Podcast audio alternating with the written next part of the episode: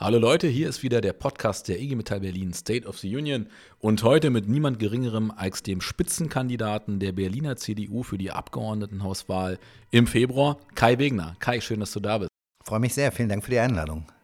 Kai, du hast uns ja in den vergangenen, naja, zweieinhalb Jahre ungefähr bin ich jetzt hier in Berlin Chef, ähm, immer wieder begleitet. Ähm, immer wieder, das will ich an der Stelle auch betonen, wirklich äh, sehr, sehr zuverlässig und, und äh, vor allem auch ähm, dauerhaft. Leider bei ein paar Konflikten, die wir hatten, ne? Mercedes-Benz, ähm, Siemens und so weiter. Hatte manchmal damit zu tun, dass du dich offensichtlich auch sehr interessierst für die Industriepolitik. Dazu äh, sprechen wir gleich. Aber manchmal natürlich auch damit, dass zum Beispiel Siemens natürlich in Spandau ein Thema ist, was nicht ganz ohne ist. Was ich bemerkenswert finde, und das mache ich jetzt schon, weil das wird den einen oder anderen irritieren, aber ich will es erwähnen. Als wir den Konflikt bei Mercedes-Benz hatten, äh, in 2020 begann der ja, mhm. ähm, da war es so, dass äh, du auf mich zugekommen bist, relativ zeitnah, und gesagt hast, ich würde gerne unterstützen. Und ich muss erst mal sagen, dass das was ist, was in der Politik nicht immer vorkommt, sondern dass es oft so ist, dass wir erst fragen müssen, rufen müssen, da warst du sehr früh dabei. Ähm, das mal zur Einstimmung und wenn jetzt der ein oder andere zuhört und sich fragt, äh, kennen die sich? Ja, wir kennen uns so ein bisschen. Ähm, ich mache jetzt auch kein Geheimnis draus, dass ich dich persönlich sehr mag äh, und mich auch freue, dass du kandidierst hier für die Berliner CDU. Äh, und wir haben auch einen gemeinsamen, äh, kann man sagen, Weggefährten, Michael Kretschmer aus, äh, aus Sachsen, mit dem ich auch in Sachsen ähm, finde ich, eine sehr gute Zusammenarbeit hatte. Du hast ja schon erwähnt, dass er offensichtlich sich daran auch noch erinnert. Also das sehr sozusagen erstmal erstmal zur Einstimmung. Aber zuerst müssen wir, wir müssen von vorne anfangen. Wir haben nämlich eine ganz wichtige Gemeinsamkeit. Wir sind Urberliner. Richtig? Gibt immer weniger, aber ja, wir sind's. Berlin ist ja großzügig. Alle, die hier zuziehen, sind ja nach ein paar Jahren assimiliert, da sind wir Kumpel. Absolut. Trotzdem gibt es natürlich ein wichtiges Merkmal. Der Urberliner weiß natürlich, wovon er spricht jeden Tag, weil er ist in der schönsten Stadt der Welt auch geboren. Das ist so. so. Wo bist du denn geboren? Ich bin in Spandau tatsächlich geboren, also in einem Randbezirk, ganz ähnlich wie du, nicht? Du bist ja in Köpenick geboren, auch in einem Randbezirk. Randbezirk, okay. Das sind ja, wir sind die ja, Außenbezirke. Ist so. ja. Das ist, äh, Berlin ist groß. Äh, ja. Berlin besteht ja nicht nur aus dem Innenstadtbereich, dem inneren S-Bahn-Ring, sondern auch aus den Außenbezirken. Und wenn ich gerade sehe, was in den Außenbezirken übrigens auch industriepolitisch los ist, äh, ist das ja wichtig. Da entstehen Arbeitsplätze, da gibt es Arbeitsplätze. Und da müssen wir vor allen Dingen Arbeitsplätze erhalten in den nächsten Jahren. Das wird die Hauptaufgabe sein. Und da haben wir vor allem halt auch noch Flächen, ne? Also weil wir oft die Diskussion haben, äh, in Berlin gibt es angeblich keine Industrieflächen mehr, ist ja Blödsinn. Ähm, äh, aber Berlin ist ein bisschen mehr als Prenzlauer Berg und Potsdamer Platz. Das stimmt. Und du sagst jetzt so, also ich muss ganz ehrlich sagen, ähm, ähm, ich bin Berliner und bezeichne mich weder als Ost- noch Westdeutsch, sondern einfach als Berliner, äh, weil die paar Jahre im Osten, äh, die reichen dann eigentlich für nichts. Ich habe nicht so richtig mitbekommen, dass es offensichtlich manchmal so ein Gehacke gab um Spandau. Also so nach dem Motto, Spandau ist irgendwie so außen vor. Kannst du das mal jemandem, der wirklich, weil ich Spandau einfach schön finde und mich da immer freue, wenn ich da hinfahren darf zu BMW, äh, was ist da der Hintergrund? Ist, äh, was ist da die Story? Na klar, als gebürtiger Spandauer ist es schon so, die Spandauer sind so ein eigenes Völkchen. Äh, äh man ist sehr stolz auf seinen Bezirk und äh, man lebt auch gerne in Spandau bei allen Problemen, die es da gibt. Äh, das ist so. Ähm, für mich war übrigens immer klar, ich bin Berliner. Ähm, was auch daran liegt, dass äh, zum Beispiel, als ich noch jung war, dass es in Spandau eigentlich kaum ein Nachtangebot gab, wo ich auch mal mhm. abends weggehen konnte. Da war ich immer in Berlin unterwegs. Ja. Und äh, so ein Beispiel, die Besonderheit Spandaus, ich werde das nie vergessen, ich, als das so losging, 16, 17, also offiziell natürlich erst 18, wenn du so mal abends in die Disco gehen willst und zu Partys gehen willst, habe ich äh, damals meiner Oma gesagt, weiß ich noch ganz genau, ich fahre heute in die Stadt Ah, okay, verstehe. Gut. Und als äh, meine Oma fragte mich, wo ist denn in der Stadt eine Disco? Ja. Natürlich war im Kudamm eine Menge los äh, zur damaligen Zeit. Und da war meine Oma völlig irritiert, dass ich von der Stadt spreche, weil die Stadt war für meine Oma die Altstadt Spandau und nicht das ferne Berlin. Okay. Und ich glaube, das ist so das, was Spandau ein Stück weit ausmacht. Ähm, aber letztlich glaube ich, wenn ich so mit den Spandauern spreche, wo ich zu Hause bin, oder mit den Köpenickern äh, oder mit den Mahlsdorfern oder den Lichtenradern, letztlich haben wir in den Außenbezirken, glaube ich, überall die gleichen Probleme. Ja? Schlechten öffentlichen Personennahverkehr, zu wenig bezahlbare Wohnungen, wie kriegen wir das organisiert? Äh, Im Bildungsbereich äh, hängt da viel hinterher in Berlin. Aber jeder Bezirk in Berlin, und das finde ich, macht Berlin so aus, aber das wissen wahrscheinlich auch nur die richtigen Urberliner wie du und ich, Berlin ist so vielfältig und so spannend, in jedem Bezirk, in jedem Kiez, so unterschiedlich und das macht diese gesamte Stadt aus, die ich so sehr liebe. Das teile ich absolut. Ich finde, Berlin äh, ist einfach eine Stadt, die so viele Gesichter hat, dass man, wenn man Lust hat, auch verschiedene Lebensbereiche jeden Tag erleben kann. Ähm, und ich finde eher, das auch eine Bereicherung, also dass wir Spandau haben, Köpenick. Und du hast natürlich recht, also wenn, wenn du sagst, man fährt in die Stadt, so ging es mir natürlich auch. Ich habe dann auch ein paar Jahre noch in Marzahn gelebt und da war es natürlich so, ne? da war nichts los, da, da hieß es, man muss in die Stadt fahren, um irgendwas zu erleben.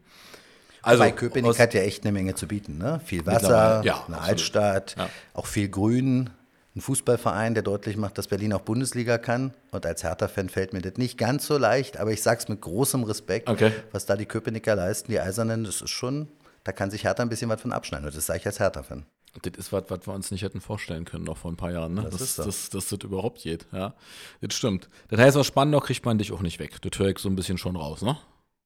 Naja, ich bin zurzeit ehrlicherweise äh, sehr selten zu Hause. Ja, äh, gerade seit dreieinhalb Jahren äh, bin ich ja nun Landesvorsitzender dieser Berliner CDU und ähm, ja, bin tagtäglich unterwegs in ganz Berlin, äh, gucke mir die Probleme an, die die Stadt hat, gucke mir aber auch die vielen Chancen an, die die mhm. Stadt hat und vieles, was auch gut gelungen ist in Berlin. Und mir ist immer ganz wichtig, weil du das am Anfang angesprochen hast, wenn ich höre, es gibt ein Problem, dann will ich dahin, dann will ich mir das angucken. Und gerade wenn es um Industriearbeitsplätze geht, in der Tat, das war damals Mercedes, wo ich äh, dich kontaktiert hatte, da kannten wir uns noch nicht. Mhm. Na, jetzt haben wir uns, glaube ich, ganz gut kennengelernt.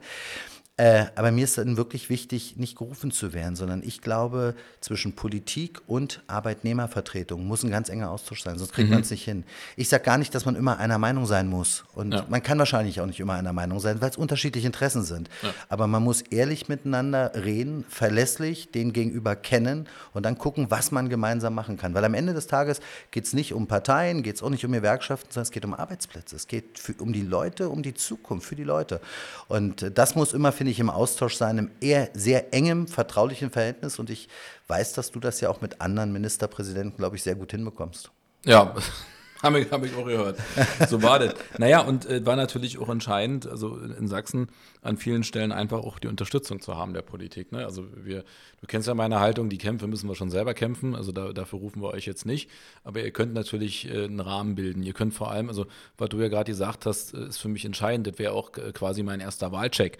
Wir haben jetzt ein Jahr hinter uns, wo wir ähm, äh, etwas über ein Jahr, wo wir zum Thema Industriepolitik ähm, ehrlich gesagt eine katastrophale Entwicklung äh, erlebt haben. Michael Müller hat, äh, den können wir, der ist ja jetzt nicht mehr, nicht mehr zuständig, den können wir jetzt an der Stelle mal loben, hat diesen Steuerungskreis Industriepolitik regelmäßig tagen lassen. Wir hatten ähm, Industriegipfel mit ihm. Und jetzt haben wir genau einmal getagt in der Zeit. Jetzt gibt es Ende Januar nochmal einen Termin. Mein persönlicher Eindruck ist, sage ich dir ganz ehrlich, das ist jetzt gemacht worden, weil man weiß, die Wahl steht ins Haus. Für uns ein Zustand, den man sich nicht mehr hätte vorstellen können in Berlin. Die Industriepolitik war vorher auf einem guten Weg. Mhm. Ähm, und von daher wäre direkt meine erste Frage, also du hast ja schon ein paar Sachen beantwortet, was wären denn deine Ideen auch für, die, für diese Weiterentwicklung vom Steuerungskreis, beziehungsweise wie, wie ist dein Blick auf Industriepolitik? Na, die ist verdammt wichtig in Berlin. Ich meine, Berlin hatte äh, in einigen Bezirken war das ein ganz wichtiger äh, Industriezweig, Arbeitszweig, Wirtschaftszweig in Berlin. Und wenn ich mir alleine anschaue, was Spandau in den letzten Jahren an Industriearbeitsplätzen verloren hat, nur Spandau, ja. ist das dramatisch. Und ich kann überhaupt nicht nachvollziehen, warum in diesem Jahr nur einmal dieser Steuerungskreis tagte. Ähm, weil wir erleben doch gerade wieder bei Siemens die Drohung von Absolut. Arbeitsplatzabbau. Ja. Wir erleben es bei Siemens Energy, was da gerade los ist. Da hat man ja. sich gefeiert, dass man hier eine eigene Sparte hinbringt und Berlin als, als äh, Hauptpunkt sieht. Und wenn ich sehe, was da los war, auch noch ist, muss man als Politik immer achten, auch als Senat, dafür ist man ja gewählt, dass es hier keine Verschlechterung gibt. Mhm. Und äh, und auch da kann ich dir mal sagen, äh, wir haben ja nun den Siemens Campus 2.0, der da entwickelt wird in der Siemensstadt. Und ich fand das ganz spannend, weil du sagst, Gewerkschaften, Industrie braucht auch Unterstützung. Ich kann mich noch gut erinnern, das erste Mal, als ich von dieser Idee hörte, das kam aus Gewerkschaftskreisen, zumindest ist es das erste ja. Mal bei mir angekommen vom Betriebsrat. Und ich habe damals den damaligen Wirtschaftsminister noch, den Peter Altmaier, hingeholt, äh, viele andere mehr, weil Siemens ja nicht sicher war, ob man die Investitionen in Spandau tätigt oder in München oder sonst wo. Auch internationale, andere internationale Städte waren ja im Gespräch. Das ist gelungen. Mir ist jetzt aber auch wichtig, und das sei in aller Deutlichkeit, dass Siemens, die Konzernleitung, sich an die Absprachen auch hält. So, das darf nicht ein reines Immobiliengeschäft werden, sondern es geht auch um Industriearbeitsplätze, es geht um Zukunft, es geht um Ausbildung und das alles muss an diesem Standort realisiert werden. Und deswegen verstehe ich gar nicht, warum es keinen runden Tisch gab in diesem Bereich, weil die Aufgaben sind enorm für Berlin und ich nehme auch eine Rückentwicklung, stelle ich fest. Ja, ich finde, man muss es jetzt einfach benennen, weil nun ist es ja einerseits ein Dilemma, dass wir jetzt nochmal eine Wahl erleben nach so kurzer Zeit und andererseits ja vielleicht auch eine Chance. Also ich hätte mir nicht vorstellen können, ähm, dass, äh, und das war was mit Michael Müller, äh, was wir in Sachsen zum Schluss versucht haben zu etablieren. Also, dass es so einen Kreis gibt, da ist man, ich weiß jetzt nicht, wie weit man ist dabei. Äh, Michael Kretschmer war da sehr offen für, aber du brauchst ja ein paar mehr, also er reicht ja nicht. Ähm, und ich hätte nicht gedacht, dass man das so schnell zurückdrehen kann. Also ich muss sagen, mich hat es schon schockiert, weil wir eigentlich ähm, nicht nur die Frage von Beschäftigungssicherung auf dem Schirm haben, sondern es gibt ja unheimlich viele Chancen klar. für Berlin. Die Digitalwirtschaft wächst, wir haben mittlerweile mehr Arbeitsplätze in dem Bereich als in der klassischen Industrie. Ähm, die organisieren wir auch, ja, die sind, äh, sind gut bezahlte Arbeitsplätze, trotzdem mit Problemthemen, also die müssen genauso Betriebsräte gründen und so weiter. Und so eine richtige, klare Industriestrategie ähm, habe ich äh, im Roten Rathaus nicht erkennen können. Ja? Die brauchen wir aber. Ja. Die brauchen wir. Die brauchen wir übrigens nicht nur als Berliner, sondern gemeinsam mit Brandenburg. Mein Eindruck ist, Brandenburg ist ja. da deutlich weiter. Und ich würde das gerne gemeinsam mit Brandenburg auch machen, nicht nur in Worthülsen, sondern dann auch wirklich in Taten. Und Industrieansiedlung dann auch in Brandenburg, auch in Berlin. Wir haben die Flächen, du hast es gesagt, aber auch gemeinsam mit Brandenburg denken. Und ich sag mal, auch, in, auch in, bei diesem Podcast, wir haben vor einer ganzen Weile schon mal anderthalb Jahre, ist das ungefähr her schon mal diskutiert. Aber wir müssen natürlich auch aufpassen bei diesen ganzen Ansiedlungen, dass hier Tarif Vertragsarbeitsplätze entstehen. So, nicht? wenn wir an Tesla denken, ich freue mich über die Ansiedlung von Tesla, das ist äh, ein äh, klares Signal auch für den Standort. Aber ich finde, wir müssen auch darauf achten, dass hier wirklich Arbeitsplätze entstehen, äh, die wirklich in der Tarifbindung sind. Und hier hat Tesla noch einiges vor sich. Ja, in Berlin gibt es da auch noch ein paar offene Fragen, die wir beantworten müssen. Äh, und gleichzeitig spüren wir ja eben, wie der Fachkräftemangel wirklich zuschlägt in, in, in voller Härte. Äh, wir erwarten in den nächsten sieben Jahren ja nochmal, dass zwei bis drei Millionen Arbeitnehmerinnen und Arbeitnehmer uns fehlen werden. Äh, und dann wird es wirklich spannend, weil dann geht es um gute Bezahlung, dann geht es um, äh, ich sage mal, auch um gutes Umfeld im Job. Und was du vorhin angesprochen hast, geht damit ja einher. Also die Frage, wie binden wir eigentlich dann infrastrukturell auch alles an? Wir haben in, in, in Marzahn, in Köpenick und in Spandau, man kommt dahin, aber es ist natürlich ein Unterschied, wenn wir jetzt hier in Kreuzberg vor die Tür gehen, dann wissen wir, wir können uns, wir müssen uns noch aussuchen, womit wir fahren. Und da ist es ein bisschen anders. Also das geht, glaube ich, mit einher. Und ich finde den Blick auf Brandenburg auch richtig. Den haben wir mittlerweile auch sehr klar, weil am Ende sind wir eine Metropolregion. Also wir können nicht ohne Brandenburg, die nicht ohne uns. Die meisten genau. wohnen ja dann doch irgendwie hier. Ähm, also das freut mich sehr zu hören.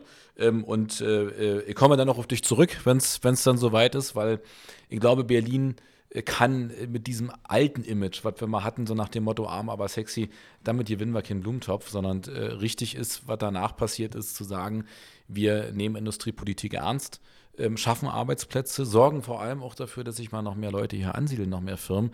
Also du sprichst ja Siemens an. Äh, Siemens Energy müsste eigentlich größer werden. Ja, wir haben Themen zu lösen, die wir Klar. nur lösen können wahrscheinlich mit Siemens. Und es braucht auch in meinen Augen wieder so was wie ein Bekenntnis zum Standort Deutschland und damit auch zu den ganzen lokalen Wertschöpfungsketten. Ja, also ich finde, die Party ist einfach vorbei, dass wir äh, gucken, wie weit können wir am Globus uns bewegen. Äh, wir, wir merken ja jetzt, wie schwierig das, ob das Russland ist oder auch mit China. Es wäre also günstig, sich da ein bisschen auf, äh, auf vor Ort zu konzentrieren. Ja, vor allen Dingen glaube ich, du hast völlig recht. Wir haben es doch, also für mich ist das nochmal deutlich geworden und ich glaube für viele andere auch in der Corona-Zeit wie abhängig wir mittlerweile sind. Äh, nehmen wir mal das ganze Thema Medikamentenproduktion, ja. Schutzkleidungsproduktion, dass sowas alles nicht mehr in Deutschland gefertigt wird. So, Deutschland ist abhängig vom asiatischen Raum da mittlerweile oder vom indischen Raum. Und ich finde, wir müssen alles dran setzen, Arbeitsplätze hier zu halten. Klar, das sowieso. Sprichst Siemens Energy an. Das ist ja ein Thema, wir reden über Energiewende, wir ja. reden über Versorgungssicherheit. So, das, absolut, solche Unternehmen müssen hier bleiben, die müssen gestärkt werden und äh, das müssen wir hier produzieren, genauso wie vieles andere mehr. Da muss Deutschland attraktiver werden, auch in der Ansiedlungspolitik und äh, das müssen wir hinkriegen. Wir sollten uns da nicht in den Wettbewerb äh, um Niedriglöhne äh, äh, in den Wettbewerb bei Niedriglöhnen stürzen. Das wäre komplett der falsche Weg. So kriegst du auch keine guten Arbeitsplätze, aber du kannst über Standortbedingungen was machen. Nicht? Du kannst über Boden was machen. Also da kannst du so viel machen und da muss sich Berlin im Wettbewerb stellen. Und da musst du gar nicht auf mich zukommen, äh, oder ich würde es anders formulieren, mal sehen, wer als erstes auf wen zukommt. Weil Okay. ich äh, glaube wirklich weiterhin dran, was ich vorhin schon mal gesagt habe, wir müssen das gemeinsam machen. Ja? Äh, Politik, Wirtschaft, Arbeitnehmervertretung, alle müssen an einen Tisch und dann müssen wir gucken, wie kriegen wir es hin, dass unsere Industriearbeitsplätze erhalten bleiben, wie kriegen wir es hin, dass die Unternehmen, die hier sind, noch ausbauen. Und wie kriegen wir auch Neuansiedlungen hin? Weil eine reine Dienstleistungsstadt, wo Berlin stark ist, zweifelsohne, aber es wird nicht reichen. Wird wir nicht brauchen auch den Industriesektor. Äh, so, und dafür müssen wir was tun. Gemeinsam mit Brandenburg geht da auch was, bin ich felsenfest von überzeugt. Also mich hat es jetzt schon mal überzeugt. Das klingt auf jeden Fall äh, tat Hand und Fuß. Jetzt habe ich aber übersprungen, das wollte ich überhaupt nicht, aber mich interessiert es natürlich noch ein bisschen. Ähm, deine Vita, äh, in Spandau geboren, äh, drei Kinder. Die sind die, wie alt sind die gerade? Ganz unterschiedlich. Ein, äh, der Große ist 16, äh, die mittlere ist 6 und der Kleine wird 2. Okay, also du bist eigentlich äh, mittendrin sozusagen noch in den Väterfreuden. Ja, ich bin selten zu Hause. Er freut sich immer, der Kleine, also wirklich süß, der freut sich immer, wenn Papa mal zu Hause ist und lässt mich dann auch nicht in Ruhe. Das Ja. äh, kann auch manchmal anstrengend sein, aber es ist wunderschön. Es ist äh, einfach schön zu sehen, wie Kinder aufwachsen, äh, wie sie sich entwickeln und toi, toi, toi, ich habe äh, auch gesunde Kinder, die äh, ganz, ganz toll sind, die oft auf ihren Papa verzichten müssen, aber der Große weiß das, die Mittlere weiß das auch, aber wenn ich dann mal zu Hause bin, nehme ich mir auch die Zeit. Das ist dann für mich immer, ich nenne es immer Quality-Zeit, ja, wie wir das zu Hause beschreiben, dass wenn wir dann in Urlaub sind, bin ich ja wirklich für die Kinder und für die Frau da und das ist auch ganz wichtig.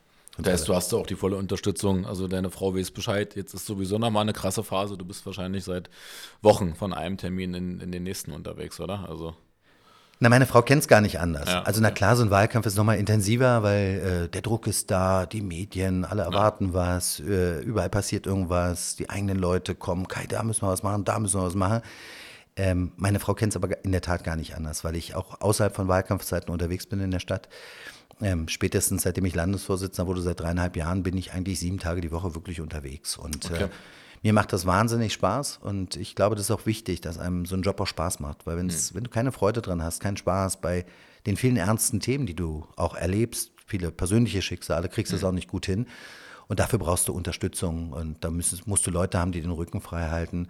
Das ist meine Familie an allererster Stelle, gar keine Frage, aber auch viele Freunde, viele Privatfreunde, die mir den Rücken frei halten und auch ja, mal Ratgeber sind, hey, das war gut, Kai, das war weniger gut. Das ist ganz wichtig. Also den Eindruck, äh, finde ich, hat man bei dir auch. Da äh, darf ich jetzt ja nicht sagen, da schimpft der Kreier mit mir. Äh, finde, da hast du so ein paar Parallelen auch zu Bettina Jarasch. Man kauft euch beiden einfach ab, dass, dass ihr bodenständig seid. Jetzt krieg ich Ärger mit dir. Aber bei vielen Politikern ist es ja anders. Da hat man den Eindruck, es ist ein Abziehbild. Also, dass sie sozusagen eher etwas darstellen, wo ich den Eindruck habe, ich rede zwar mit, mit jemandem, aber das ist nicht die Person. Und bei dir habe ich schon den Eindruck, ähm, also bodenständig, ich habe den Eindruck, du, du tauschst dich mit Leuten aus, die dir wahrscheinlich auch wirklich mal sagen, Kai, äh, da, das war gut und da, das war doof. So, ist das so? Absolut. Ja.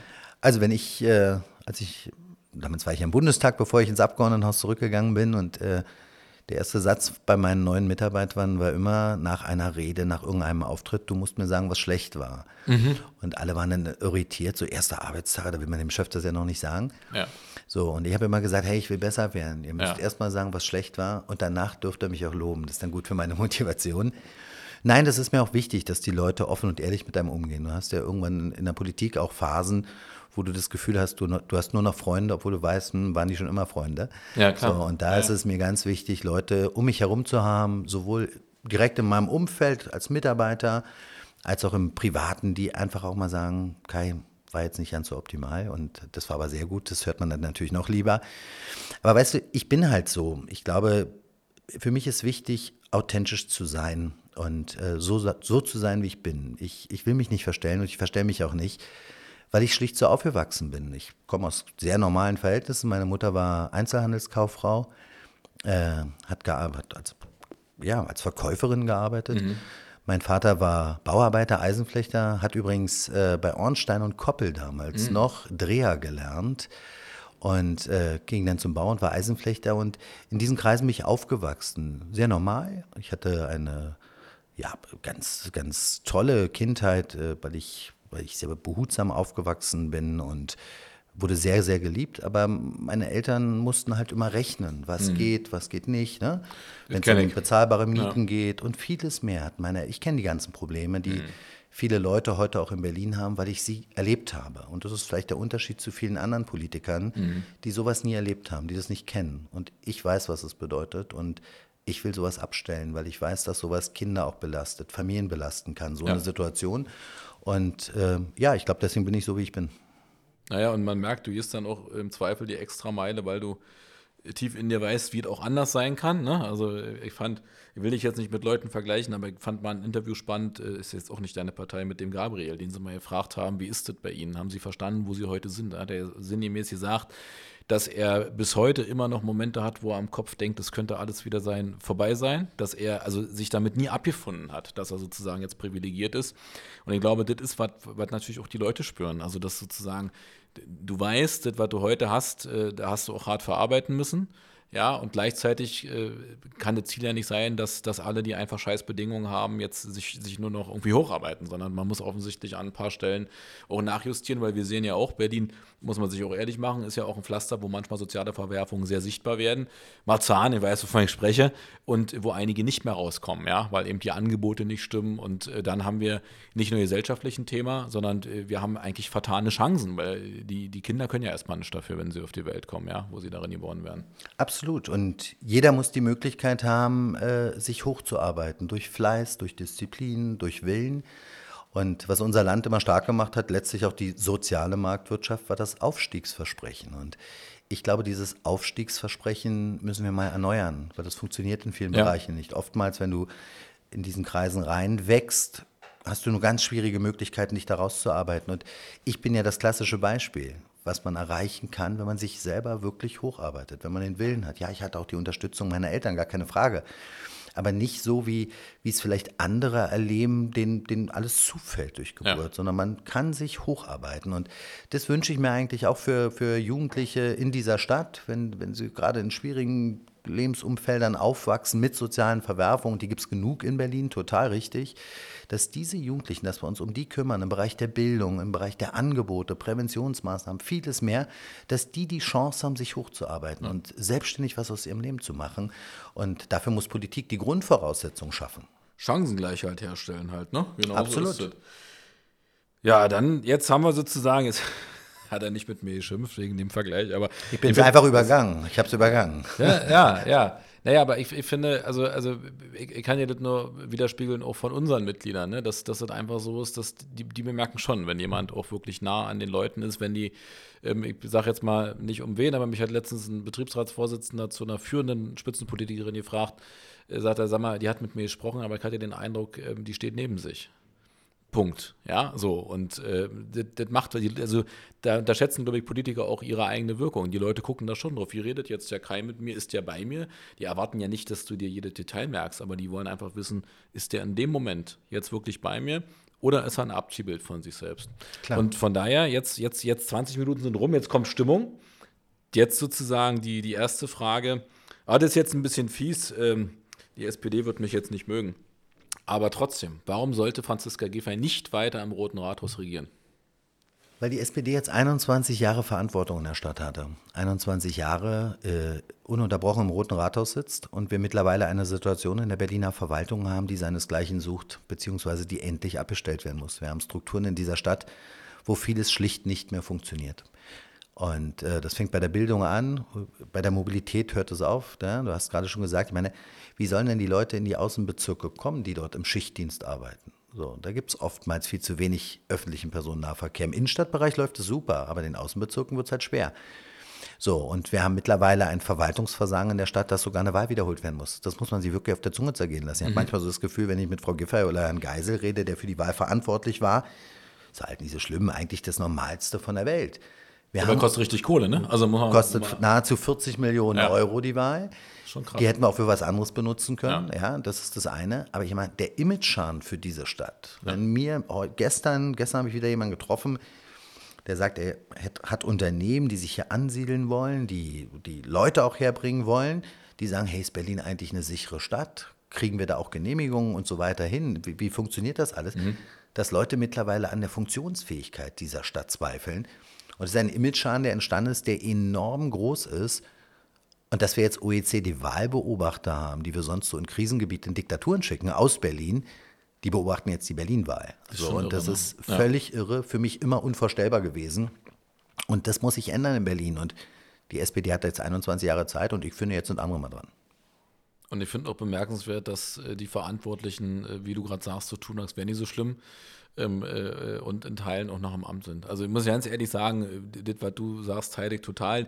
Der Blick auf Berlin, und wir haben ja immer zu tun, weil wir ja auch nicht zurückhaltend sind ne, mit der Liebe zu unserer Stadt, äh, hat äh, enorm gelitten unter diesem Thema. Also und äh, also das teile ich. Dann stelle ich die also, andere. Dass Geisel im Amt ja. ist noch, muss ich echt sagen, geht gar nicht. Ja, so. eigentlich nicht Ich sage es ganz ehrlich, ja. ich mag den menschlich, ist auch nicht der schlechteste darum in dem Senat, ja aber darum ja, geht es nicht. Genau. Nicht. So, ja. wenn jemand Verantwortung für dieses Desaster hat, und das hatte er, es gab genug Warnungen und er hat es ausgesessen, er hat gesagt, wird schon irgendwie funktionieren.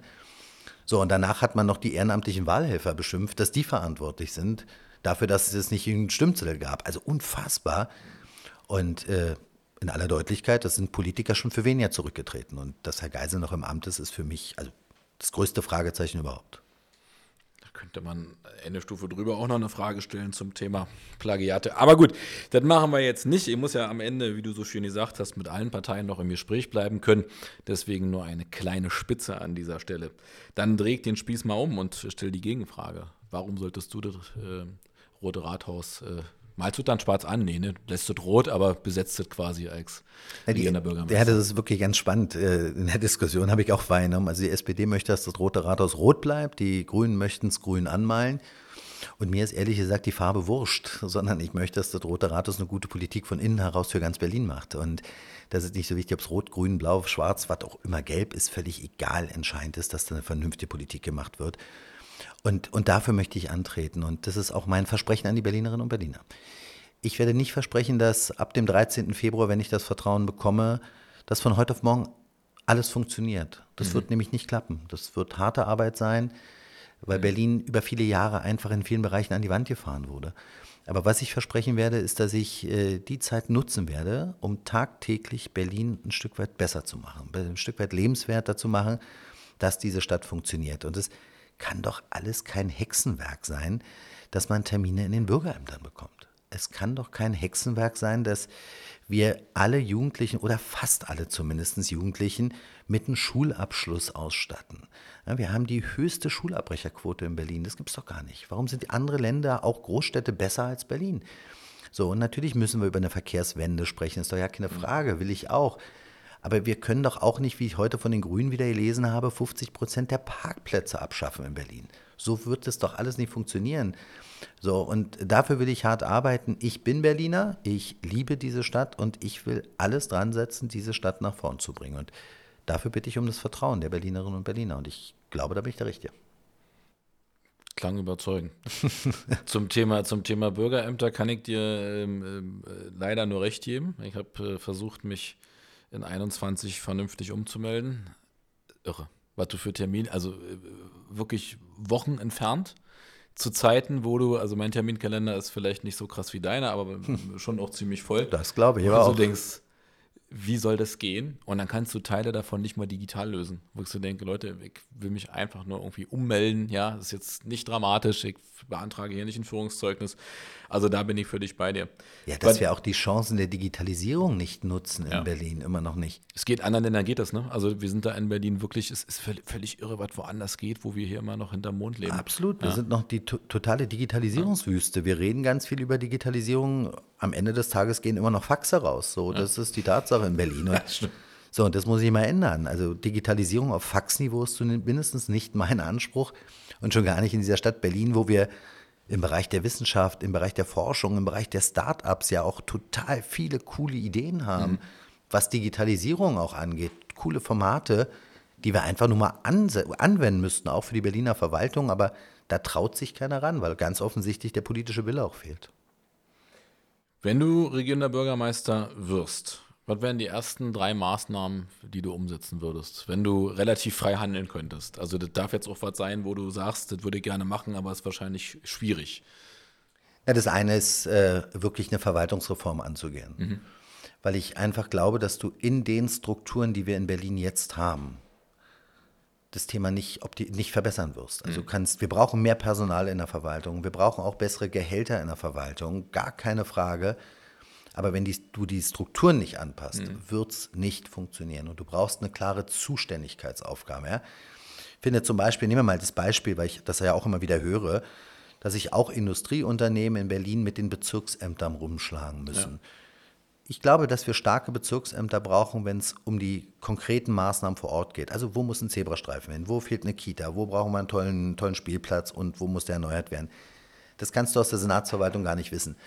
Aber wenn es um konkrete Maßnahmen geht, für Baugenehmigungen, für vieles, vieles mehr, da muss auch für so ein Industrieunternehmen, der soll sich nicht mit zwölf Bezirken rumschlagen, mhm. sondern da muss ein Ansprechpartner im Senat da sein. Ja. So, dann habe ich auch eine Beschleunigung drin, dann geht das auch schneller. Also wirklich eine Verwaltungsreform angehen, die funktioniert. Das wäre der erste Punkt. Der zweite Punkt wäre, wir haben ja nun endlich wieder die äh, Wiederverbeamtung von Lehrern in Berlin. Das haben wir viele Jahre gefordert. Das ist auch richtig, dass wir das machen. Das reicht aber nicht, weil du brauchst mehr Lehrerinnen und Lehrer. Das heißt, mhm. du musst gucken, wie kriegst du Lehrer, die abgewandert sind, zurück. Wie schaffst du neue Studiengänge? Mhm. Wie schaffst du zum Beispiel über Stipendienprogramme, dass Leute sich wirklich auch für den Beruf des Lehrers entscheiden und dann auch hier unterrichten? Weil ich will, dass unsere Kinder, unsere Jugendlichen die besten Ausbildungschancen haben. Ja? Und das fängt in der Kita an, geht über die Schule mhm. und dann in die Ausbildungsbetriebe oder auf die Universitäten, aber auch in die Ausbildungsbetriebe. Und ich höre ganz oft von Ausbildungsbetrieben, dass die jungen Leute, die dort ankommen, teilweise gar nicht in der Lage sind, ausgebildet zu werden, weil so ganz einfache Rechenarten noch nicht mal mehr funktionieren. Ja? Und das sind so Sachen, wo ich einfach sage, wir müssen die Kinder und Jugendlichen besser auf den Berufsweg oder auf die berufliche Weiterbildung vorbereiten. Und das wäre ein Punkt, der mir wichtig wäre. So, und das dritte Thema ist natürlich auch gerade im Hinblick auf die Silvesternacht, das sage ich auch in aller Klarheit, wie kriegst du Sicherheit in die Stadt rein? ähm, wenn ich höre, wie viel Kellereinbrüche, Fahrraddiebstähle, Gewaltakte wir in Berlin mittlerweile haben, glaube ich, brauchen wir eine Polizei, auch eine Feuerwehr, die besser geschützt ist, aber die auch mehr Möglichkeiten hat, uns Berliner zu schützen. Weil mich bewegt, mich bewegt es wirklich sehr, wenn ich von älteren Menschen angesprochen werde, die mir sagen, mit Einbruch der Dunkelheit verlasse ich das Haus nicht mehr. Mhm. Oder Eltern mir sagen, mein Sohn ist beim Fußballtraining, muss über den Alexanderplatz, um nach Hause zu kommen. Ich bin jeden Tag froh, wenn er zu Hause ist. So, das sind so Sachen, die wir angehen müssen. Aber wir haben in Berlin noch mehr Probleme. Du hast ja jetzt schon drei gesagt. Aber bezahlbare Mo Wohnungen brauchen wir. Beim Thema Mobilität müssen wir nachlegen. Da ist so viel in den letzten Jahren versäumt worden, nicht gemacht worden, teilweise auch falsch gemacht worden und das muss alles korrigiert werden. Alles gut, du darfst natürlich immer mehr sagen, es waren jetzt bloß so die ersten drei. Bei Bildungsthema ist natürlich, im, glaube ich, ein Thema, was wirklich groß ist, weil es nicht nur um die Frage der Lehrer geht, sondern natürlich auch um die Frage, wie, wie sind die Klassenstärken, also das geht ja damit einher, wie sind die Klassenstärken. Ähm, die weil, Klassenfrequenzen sind viel zu hoch. Ja, es ist einfach irre, ne? weil du kannst dich überhaupt nicht mehr kümmern um die einzelnen Kinder. Und äh, ich glaube, es braucht dann umgekehrt aber auch bei den Unternehmen die Lust, ähm, sich dem anzunehmen, weil wenn es dann soweit ist, dass sie quasi nicht mal die Grundrechenarten haben, dann können wir sie ja trotzdem nicht sozusagen, können wir sagen, okay, dann macht jetzt 20 Jahre Hartz IV oder Bürgergeld, wie das jetzt heißt, sondern da muss ja auch da überlegt werden, wie kann man da noch ansetzen. Total. Weil, ja. Aber das ist so ein Punkt, äh, Klassenfrequenz, das ist auch so ein Punkt, wo ich sage, da hast du völlig recht, da müssen wir endlich runter, gerade in den Problemkiezen. Mhm. Wie soll denn eine Lehrerin, ein Lehrer sich so angemessen um die jungen Leute kümmern, um die Starken zu fördern, aber auch die Schwächeren ja. sich anzunehmen, dass wir die auf den, zum Schulabschluss bringen und zur Ausbildung bringen. So, und da brauchst du kleinere Klassenfrequenzen, aber da sind wir wieder beim Punkt. Ein Neubau einer Schule dauert in Berlin sieben bis zehn Jahre. Das mhm. ist doch der Wahnsinn. Das muss nicht so lange dauern. Das geht schneller. Das kann ich beschleunigen. Und das muss ich auch beschleunigen, weil wir sind eine erwachsene Stadt. Wir ja, haben so unheimlich so, ne? viel Zuzug. Ja, ja. Und äh, äh, die Leute müssen in die Schule. Und deswegen brauche ich auch noch mehr Schulen. Und da muss ich auch beschleunigen, beschleunigen, beschleunigen, dass wir mehr Schulplätze haben. Ähm, aber wie kriegen wir es hin, dass alle jungen Leute auch eine Perspektive auf dem Arbeitsmarkt haben? Ich glaube, das ist eine wichtige Sache. Du hast vorhin so schönes Beispiel Fachkräftemangel genannt. Ich sag mal, wir haben nicht nur einen Fachkräftemangel, wir haben auch wirklich, ich würde es gar nicht nur noch auf Fachkräfte, sondern wir haben Arbeitskräftemangel. Ja, ja absolut. So, klar, und ja. da müssen wir alles dran setzen, dass wir die jungen Leute, die selbst hier sind schon, wirklich über Schule, über Bildung in Betriebe kriegen. So, da sind auch die Betriebe gefordert, hm. sollten wir auch einfordern, da bin ich ganz bei dir. Und auf der anderen Seite werden wir aber auch Zuzug brauchen in Berlin, um diese hm. Spanne an Arbeitsplätzen, die wir brauchen, wirklich gefüllt zu bekommen. Und das wird die Aufgabe sein in den nächsten Jahren. Keine ganz einfache Aufgabe, aber das ist auch machbar, wenn man es will. Hm. Naja, und es geht ja so ein bisschen einher ne, mit der Frage, wie lange dauert dann sowas. Also du hast vorhin auch ein Thema angesprochen, ich will das nicht vertiefen, das wäre jetzt eher für die ähm, ähm, Gewerkschaft Erziehung und Wissenschaft oder für Verdi spannend. Wir haben ja ähm, auch bei den Lehrern ein Bezahlungsthema. Ne? Also Berlin leidet ja darunter zum Beispiel in den Verwaltungen, dass die, die Berliner Beamten irgendwie weniger Geld kriegen, als wenn sie eine Straße weiter beim Bund arbeiten. Das ist, das, also ist jetzt nicht mein Bereich, aber was ich überhaupt nicht verstehe, weil äh, das heißt, am Ende des Tages entscheidet äh, dann leider eben doch da nur die Kohle. Ist ja Quatsch, obwohl beide Sachen ähm, öffentliche Einrichtungen und Institutionen sind. Da muss man, glaube ich, nochmal aufgucken. Dann nehmen aber, wir mal das Beispiel Polizei. Ne? Wer sich heute bei der Berliner Polizei bewirbt, bewirbt sich parallel bei der Bundespolizei. So, wenn er den Zuschlag okay. der Bundespolizei bekommt, äh, da verdient er 400, 500 Euro mehr im Monat, okay. hat eine bess bessere Arbeitsbedingungen, bessere politische nicht. Unterstützung. Ja. Und das Gleiche ist natürlich, wenn du dich irgendwo in der Berliner Verwaltung bewirbst, dann bewirbst du dich wahrscheinlich auch in irgendeinem Bundesministerium beim Zoll oder, oder, oder. Ja. Und deswegen muss das Land Berlin auch endlich akzeptieren, dass der Mitbewerber um die besten Köpfe, um, Arbeits, um Arbeitskräfte, ist der Bund. So, mhm. Und wenn der Bund deutlich besser bezahlt und das mein Mitbewerber ist, muss ich endlich beim Gehalt auch bei den eigenen Beschäftigten nachlegen, damit ich überhaupt konkurrenzfähig mit den Bundesbehörden bin. So, und das war ja die Zeit sparen, bis es quietscht. Alle müssen Gürtel enger schnallen und dann ja, gingen stimmt. die Löhne ja. massiv runter.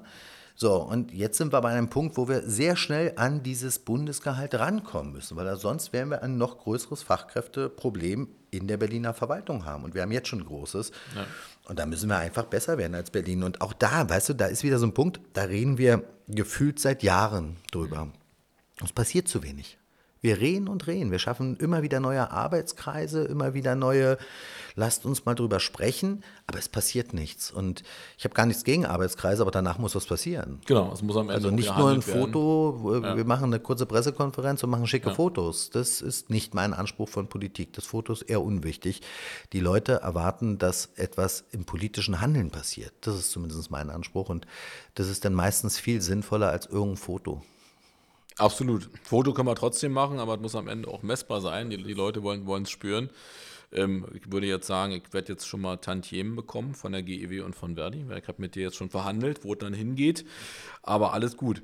Dann machen wir jetzt sozusagen auf die letzten Meter, weil wir sind, weil wir zu erwarten, ja, dass, dass wir sehr zügig sind und die Zeit leider verfliegt. Machen wir jetzt sozusagen noch was, muss nicht antworten, kannst du aber deine Wunschkoalition oder du kannst auch einfach sagen, mit wem willst du auf keinen Fall koalieren und was was würdest du dir lieber angucken? Du kannst auch auf die Person gucken. Du kannst, wenn du, frag dich jetzt nicht nach jeder einzelnen Person, kannst auch sagen, mit der könnte ich besser als mit der oder auch nicht oder ich halte mir alles offen. Äh, also ich setze dich jetzt hier nicht auf einen heißen Stuhl, aber mich würde es natürlich interessieren, wie wieder deine. Ja, du bist irgendwie, äh, du bist leider nicht der Einzige, den das interessiert, weil diese Koalitionsfrage wird ja andauernd gestellt. Ja. Also für mich ist völlig klar, äh, eine Zusammenarbeit oder eine Koalition und ich sage bewusst, jede Zusammenarbeit mit der AfD kommt mit mir nicht in Frage. Nach Thüringen muss man das leider immer wieder betonen, dass auch eine Zusammenarbeit nicht in Frage kommt und sie kommt nicht mit mir in Frage. Punkt Ende aus.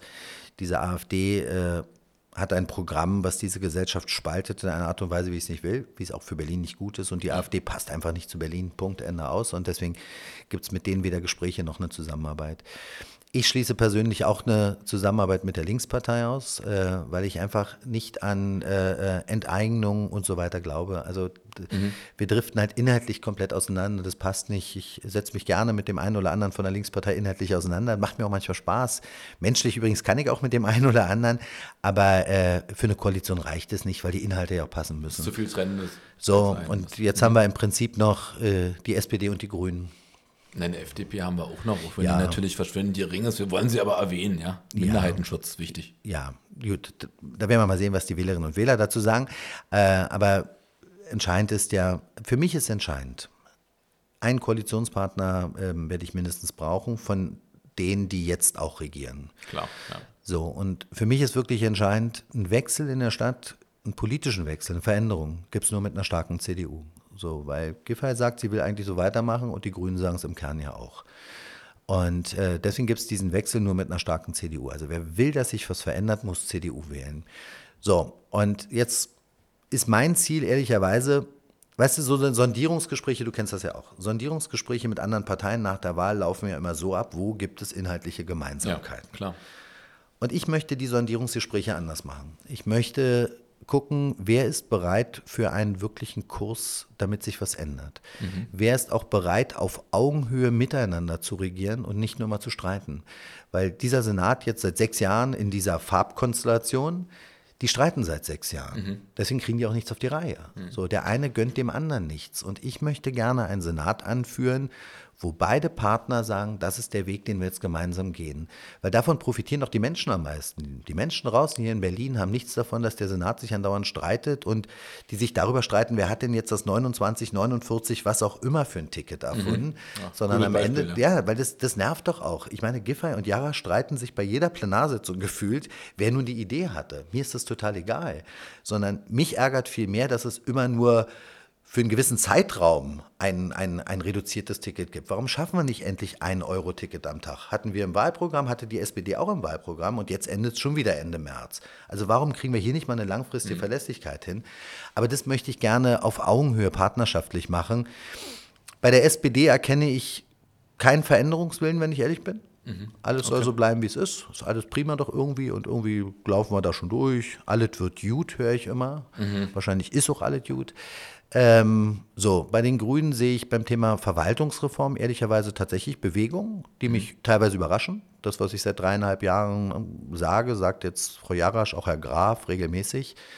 Wo ich ein bisschen Probleme habe bei den Grünen sind tatsächlich, ich meine, das ist verrückt, aber wenn wir über Tarifbindung sprechen, wenn wir über Mitbestimmung sprechen, wenn wir über Verkehrspolitik sprechen, glaube ich, sind die Grünen nicht der beste Partner für Gewerkschaften und Arbeitnehmer, was schon wieder fast verrückt ist, ehrlicherweise. So, da haben die sicherlich ein bisschen Nachholbedarf.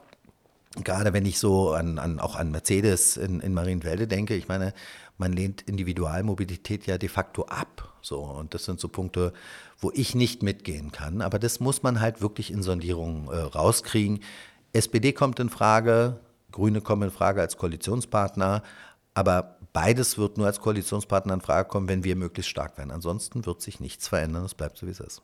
Ich habe trotzdem jetzt eine kleine Prämisse rausgehört. Also wer sozusagen etwas beliebter bei dir wäre, ich habe den Eindruck, das Thema Individualverkehr könnte man auswürfeln, weil ich glaube, da äh, ist manchmal die Position extremer, als das, was umsetzbar ist. Also ich glaube, bei Weitem nicht daran, dass der Individualverkehr großartig verschwinden wird. Er wird sich ein Stück verändern müssen, weil wir natürlich volle Straßen haben. So aber äh, das ist vollkommen klar, da haben wir ja auch besprochen, die Mobilität. Aber er wird natürlich nicht komplett verschwinden können, ja. So, und äh, da sind wir noch weit von entfernt. Aber äh, also ich würde sagen, der, der fleißige Zuhörer konnte jetzt raushören, äh, so ein bisschen deine, deine Prämissen. Ja, aber da äh, müssen sich die, nochmal, das höre ich ja überall. Ich, ich, für mich ist völlig klar, die SPD hat jetzt seit 21 Jahren Verantwortung im Roten Rathaus, seit über 33 Jahren Verantwortung in der Stadt.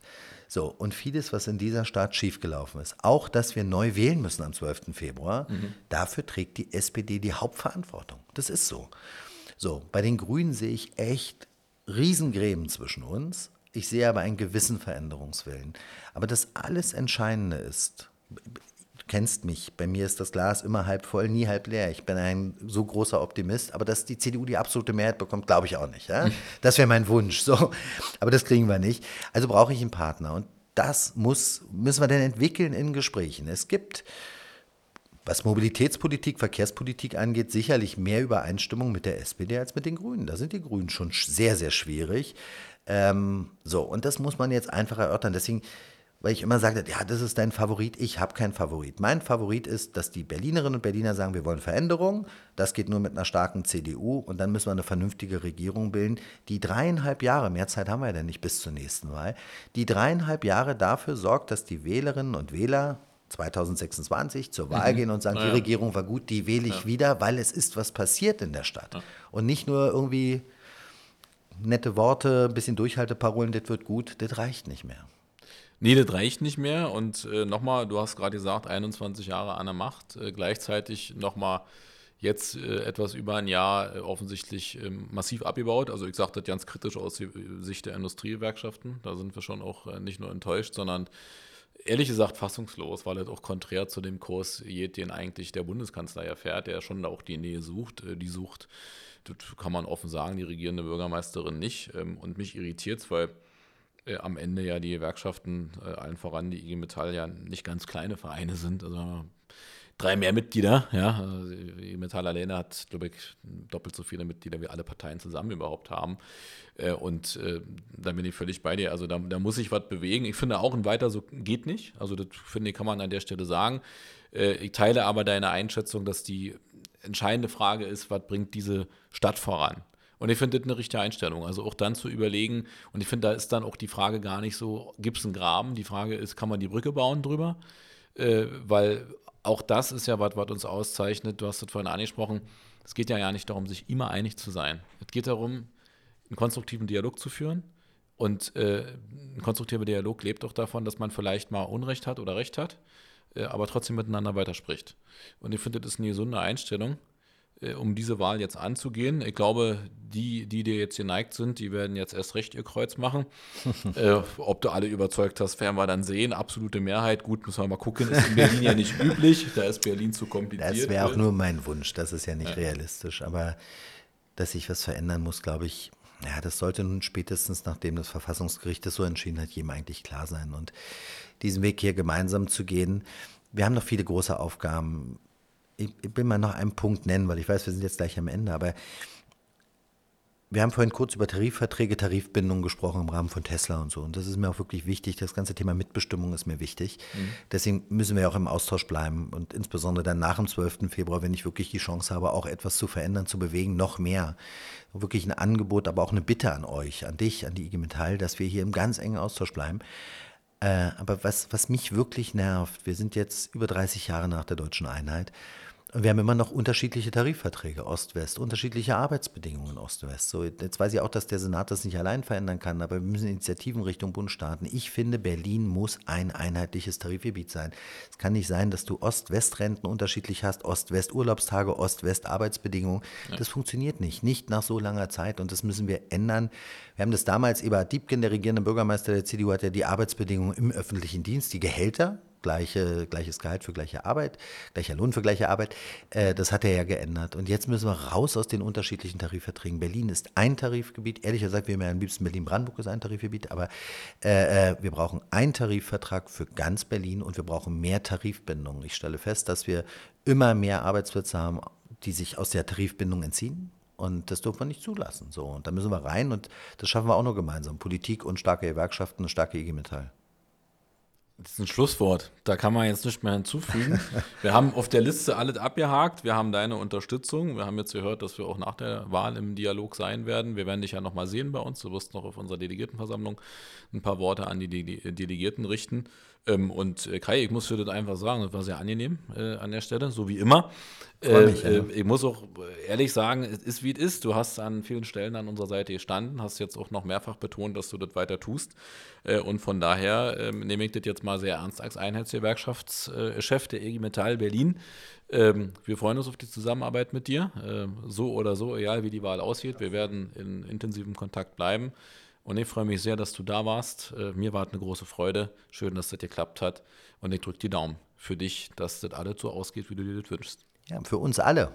Äh, für uns alle, dass sich in Berlin was verändert und dass junge das Menschen eine Chance haben, ja. Arbeitsplätze erhalten bleiben. So, darum geht's. Und alles, was wir noch privat klären müssen, das machen wir mal unter vier Augen beim Kaltgetränk. Beim Kaltgetränk, das ist in Ordnung. Okay. So Leute, das war's. State of the Union ist vorbei mit dem Spitzenkandidaten der CDU, dem Landesvorsitzenden der CDU Berlin. Vielleicht künftiger regierender Bürgermeister, werden wir sehen. Wir schauen am 13. meinst du, dann können wir sozusagen abschließend das Ergebnis ermitteln. Äh, war eine große Freude für mich und äh, Kai, vielen Dank. Ich danke.